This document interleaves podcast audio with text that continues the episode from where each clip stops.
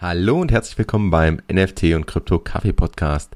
Der Podcast, in dem du erfährst, warum NFTs die Zukunft und nicht nur bunte Bildchen sind, was gerade im NFT-Space so abgeht und wie auch du einsteigen und von NFTs profitieren kannst. Ich bin Fabian, aka Captain Kazoo und gemeinsam mit meinen Interviewgästen zeige ich dir, was mit NFTs alles so möglich ist und welche spannenden Menschen und Projekte es da draußen so gibt. Lass uns gemeinsam in diese verrückte Welt eintauchen. Let's go.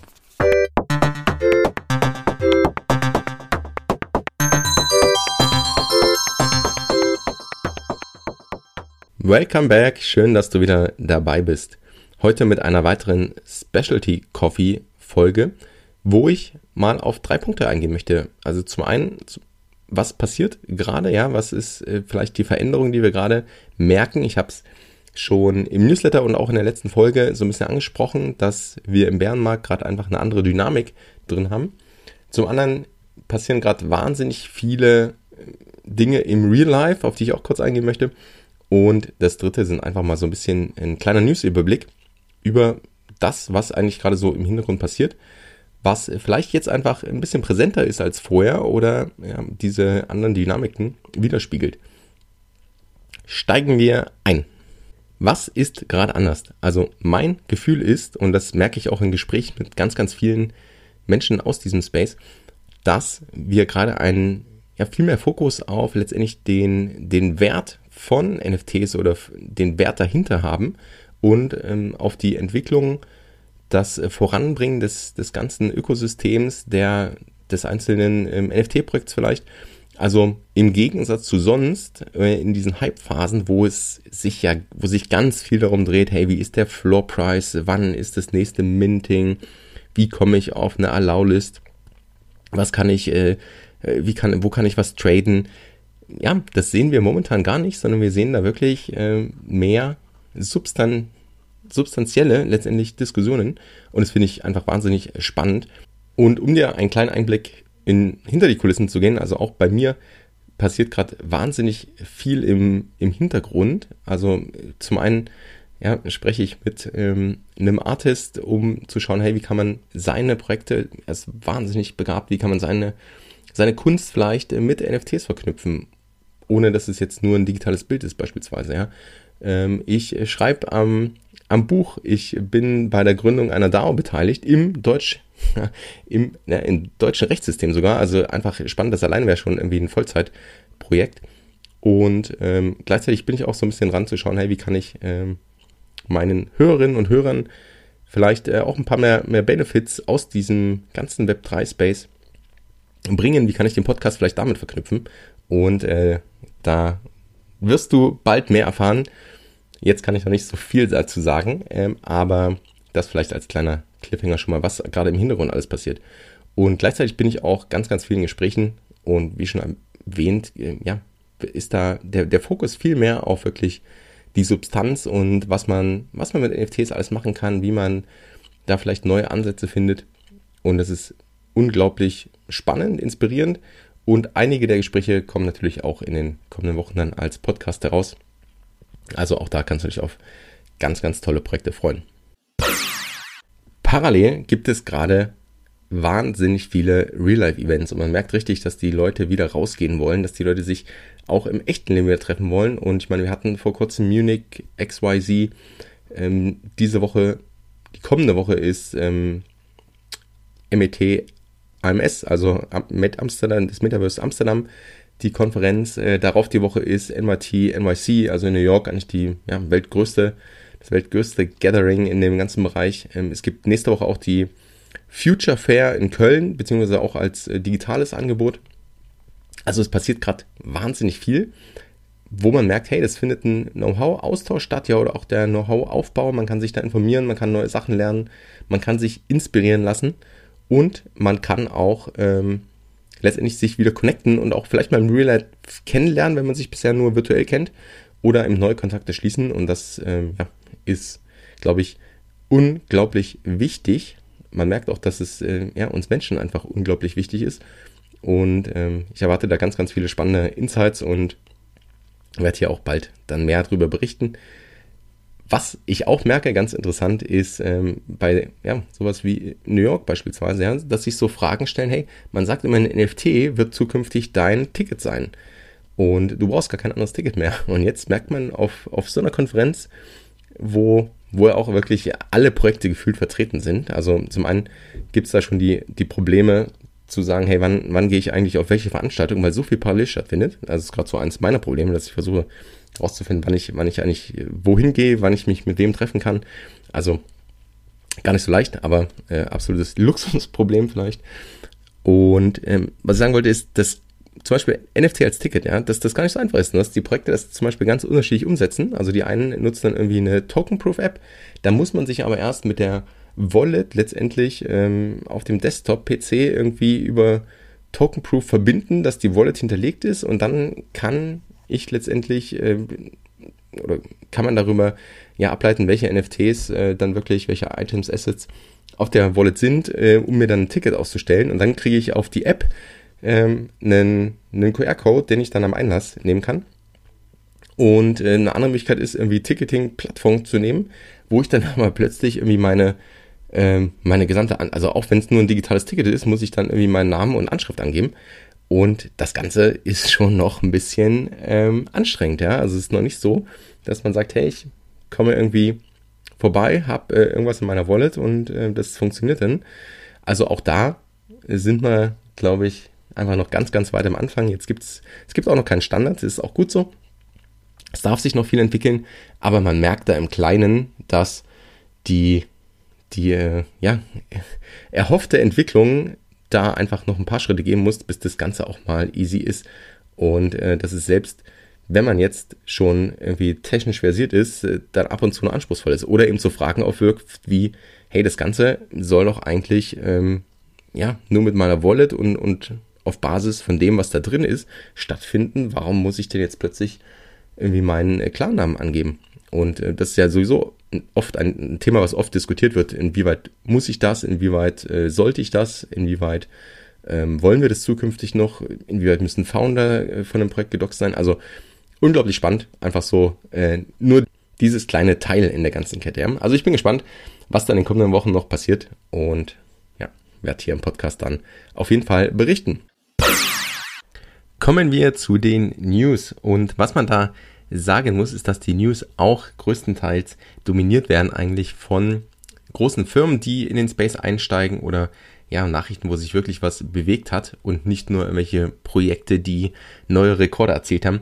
Um mir gleich am Anfang selbst zu widersprechen, vielleicht erstmal kurz zwei Projektbeispiele, die ja ein Stück weit auch repräsentativ für diesen ganzen verrückten Space sind. Das eine ist Goblin Town What the F ich hatte es schon mal erwähnt und auch im Newsletter darüber geschrieben. Letztendlich war das ein Projekt, das ging als Free Mint raus, ist dann geradewegs auf 6, 7, 8 Ethereum hochgeschossen und dann wieder, ja, jetzt immer noch, ich glaube, zwischen 5 und 6 oder circa bei 5 Ethereum was völlig verrückt ist für ein Projekt, was äh, auch so hauptsächlich eigentlich diesen Meme-Charakter hat, ja. Also man sieht da einfach, dass das sogenannte Degen-Play, also vielleicht einfach ein paar Degens spielen wollen, irgendwo rein apen, weil sie das cool finden, dass es so ein bisschen, äh, ja, gegen den Trend letztendlich auch geht.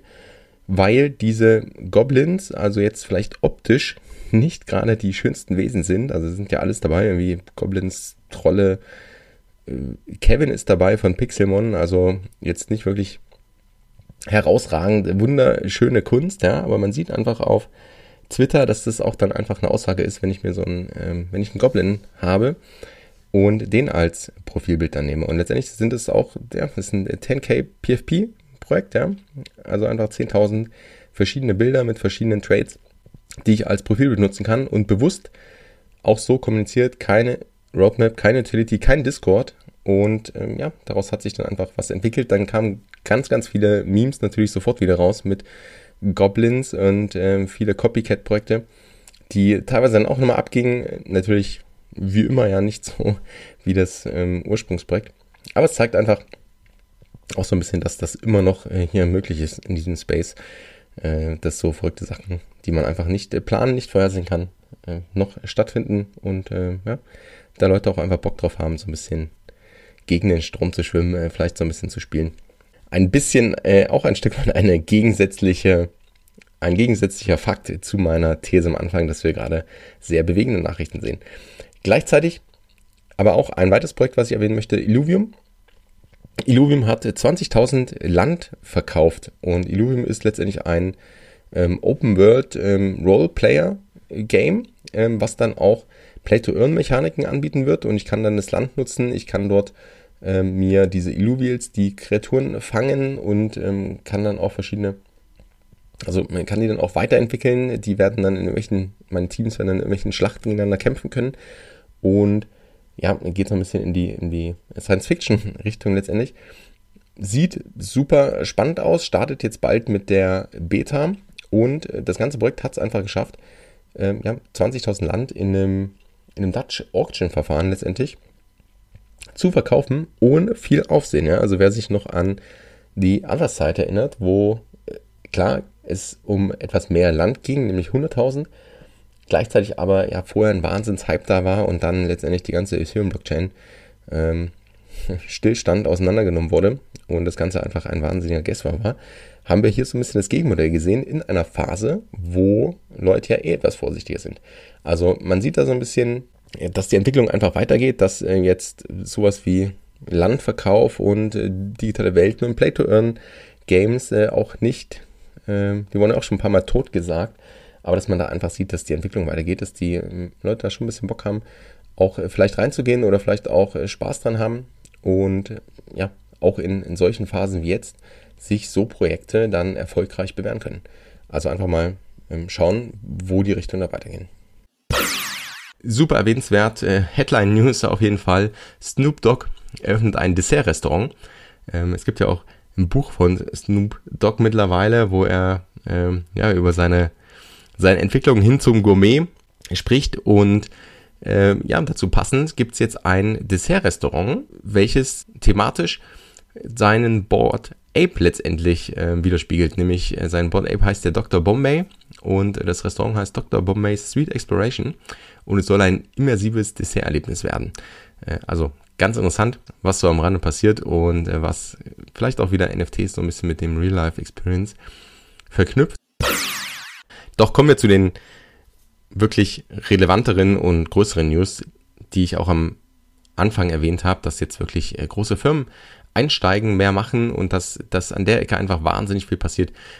Vielleicht geht es sonst auch so ein bisschen unter in diesem ganzen Hype, aber man merkt jetzt einfach, dass sich einfach der ganze Space dort weiterentwickelt. Und eine Firma, die gerade sehr aktiv einsteigt, ist Salesforce. Salesforce hat eine eigene NFT-Plattform gelauncht, wo man letztendlich als Creator oder als Brand, als Company, ähm, die eigene, die eigene Web3-Brand sozusagen aufbauen kann. Ja, und man kann dann irgendwie auch Daten äh, verbinden, Communities erstellen, Wallets äh, verknüpfen. Äh, man kann letztendlich Salesforce übernimmt das, das Deployment. Äh, es ist noch nicht ganz klar, auf welcher Blockchain es ist. Also was Salesforce an der Stelle gesagt hat, ist, dass sie auf keine Proof of Work, also keine energieintensive Proof of Work Blockchain setzen wollen, was momentan auch Ethereum ausschließen würde. Je nachdem, ähm, wann es dann wirklich live geht, ja, wer weiß, vielleicht ist bis dahin auch Ethereum Merch durch, dass einfach äh, Ethereum bis dahin auf ähm, Proof of Stake läuft. Und dann wäre Ethereum sozusagen wieder im Spiel. Also man weiß noch nicht, auf welcher Blockchain das wirklich passiert oder ob es vielleicht auch eine Multi-Chain-Ansatz ist. Aber ganz interessant, dass Salesforce hier wirklich als ähm, ja, Dienstleister auftritt, um letztendlich die eigenen Kunden, um den eigenen Kunden auch wieder neue Features anzubieten im Web 3 mit NFTs. Und noch eine große Firma taucht tiefer ein in den NFT- und Web3-Space und das ist eBay. eBay hat zum einen ähm, gerade in den USA die AGBs, die Terms letztendlich verändert, um auch NFTs abbilden zu können.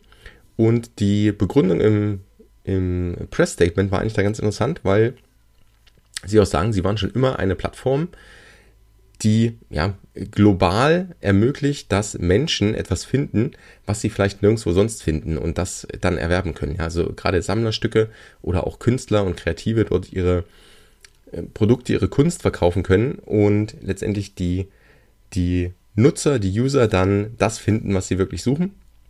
Und das Ganze wollen sie natürlich auch im Web3-Space dann ähm, ermöglichen und, und ähm, ihr Produktangebot da ausweiten. Und äh, einfach einen offenen Marktplatz erstellen. Also wird spannend, was da bei eBay noch kommt. Gleichzeitig haben sie die erste, ihre erste eigene NFT-Kollektion gelauncht, ähm, in Zusammenarbeit mit ähm, einer Web3-Plattform, OneOff.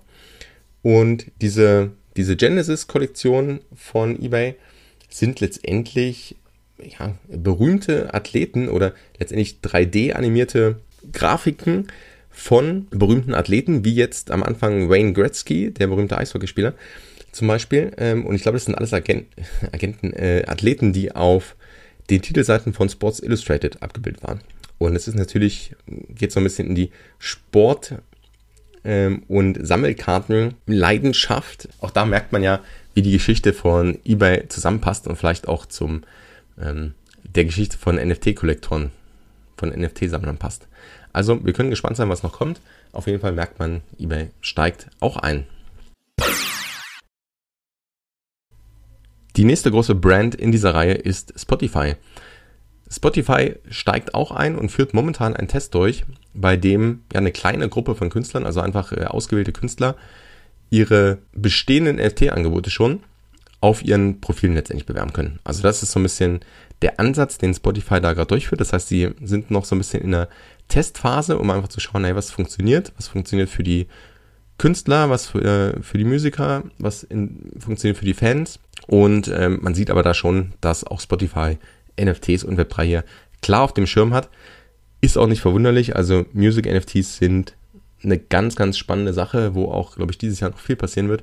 Und wir sehen auch schon gerade erste, erste Artists, die ähm, letztendlich da ihre eigenen Communities dann auch binden können und vielleicht alle Institutionen, alle Companies, alle Agenten, die irgendwo dazwischen hängen, sehr, sehr stark reduzieren oder vielleicht sogar ganz ausschalten und dann einfach eine direkte Beziehung haben und sich über die Fans direkt finanzieren können, um ihre Kunst, ihre Musik zu machen.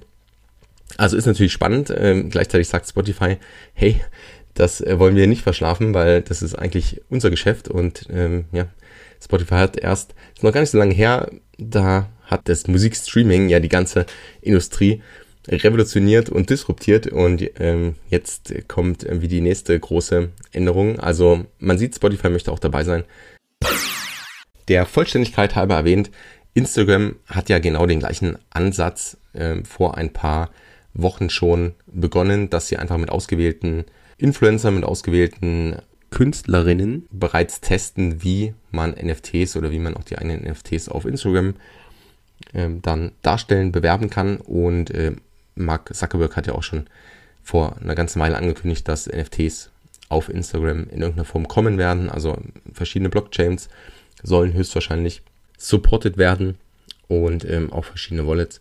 Ja, so dass der Ansatz momentan bei Instagram und Spotify nicht der gleiche ist, aber man sieht, dass da auch viel passieren wird und gerade in der Creator Economy, die ja, bestehenden großen Plattformen natürlich auch schauen, dass sie sich die Butter vielleicht nicht ganz vom Brot nehmen lassen.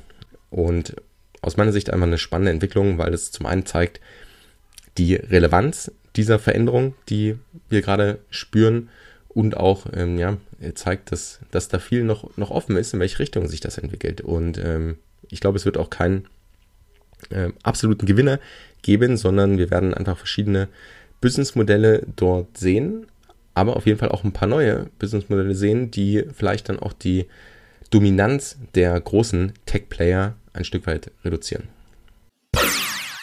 Wer bei den Wall Street Bets aufgepasst hat, der kennt auf jeden Fall die Firma GameStop, also letztendlich ein Videospiel-Einzelhändler.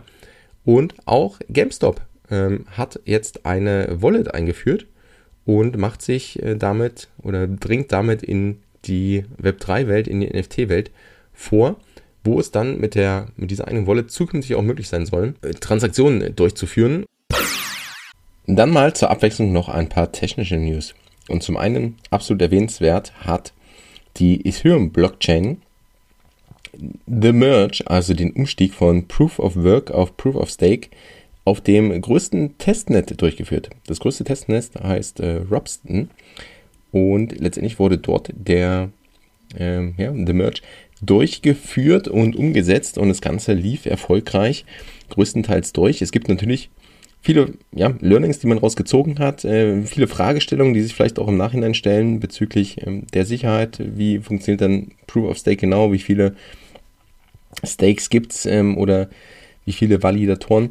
Ähm, und vielleicht noch zum Hintergrund, also Proof of Work, Proof of Stake sind ja die Konsensmechanismen der Blockchain, also eigentlich das Herzstück der Blockchain. Und mit der Umstellung auf Proof of Stake wird Ethereum ja über 99% energieeffizienter. Also die Energieverschwendung oder auch der berechtigte Kritikpunkt, dass einfach wahnsinnig viel Energie für die Sicherheit des Netzwerks aufgewendet werden muss, die ähm, ja, wird damit eigentlich dann ähm, hinfällig, weil einfach ein anderer Mechanismus verwendet wird. Wobei man auch sagen muss, also klar, diese Proof of Work, diese Energie trägt halt zur Blockchain, zur Sicherheit bei.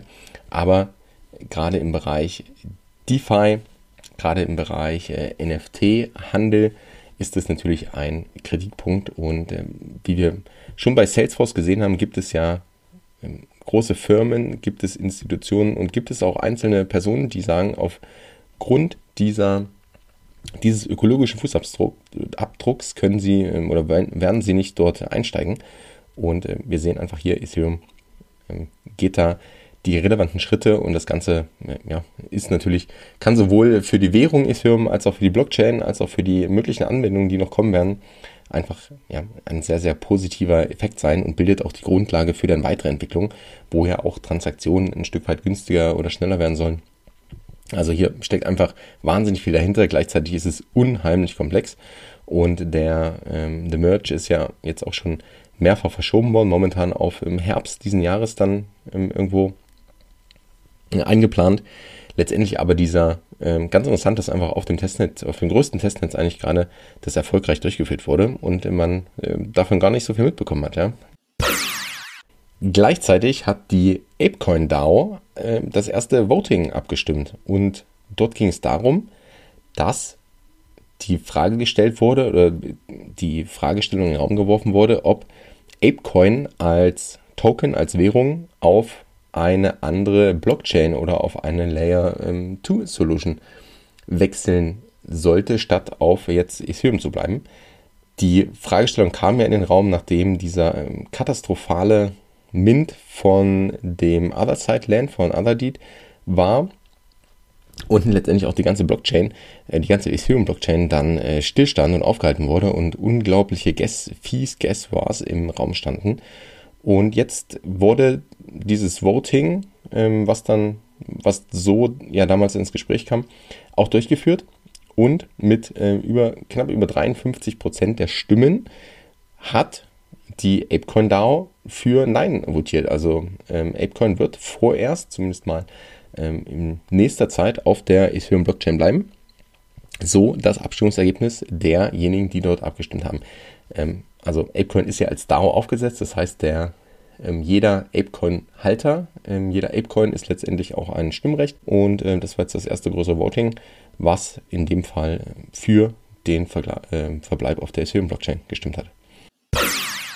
Ein weiterer Rekord im letzten Monat im Mai war die Anzahl der Registrierungen an ENS-Domains, also die Domains mit .eth am Ende, wo ich letztendlich ja eine Wallet-Adresse in einen ähm, ja, von Menschen lesbaren Namen verwandeln kann oder letztendlich diese URL dann darauf verweisen kann, damit ich eben nicht immer diese lange Kombination aus irgendwie Zahlen und, und Buchstaben eingeben muss, die ja auch, wenn ich es eingebe, wahnsinnig fehlanfällig ist oder das Ganze kopieren muss und ähm, mich da vielleicht auch der Gefahr aussetze, entweder Copy-Paste-Fehler zu machen oder in diesem Vorgang irgendwie gehackt zu werden. Also letztendlich die Idee dahinter zu sagen wirklich, ich habe eine lesbare Domain, zum Beispiel captainkazoo.eth und diese Domain verweist dann auf meine Wallet-Adresse und das heißt, ich kann, wenn ich zum Beispiel dann Assets an diese Domain schicke, wird das Ganze oder wird es letztendlich an meine Wallet geschickt, aber ich kann es so viel einfacher nutzen. Und ich glaube, es könnte einfach ein weiterer Entwicklungsschritt sein, den wir auch im, im, im klassischen Internet hatten, wo ich ja auch keine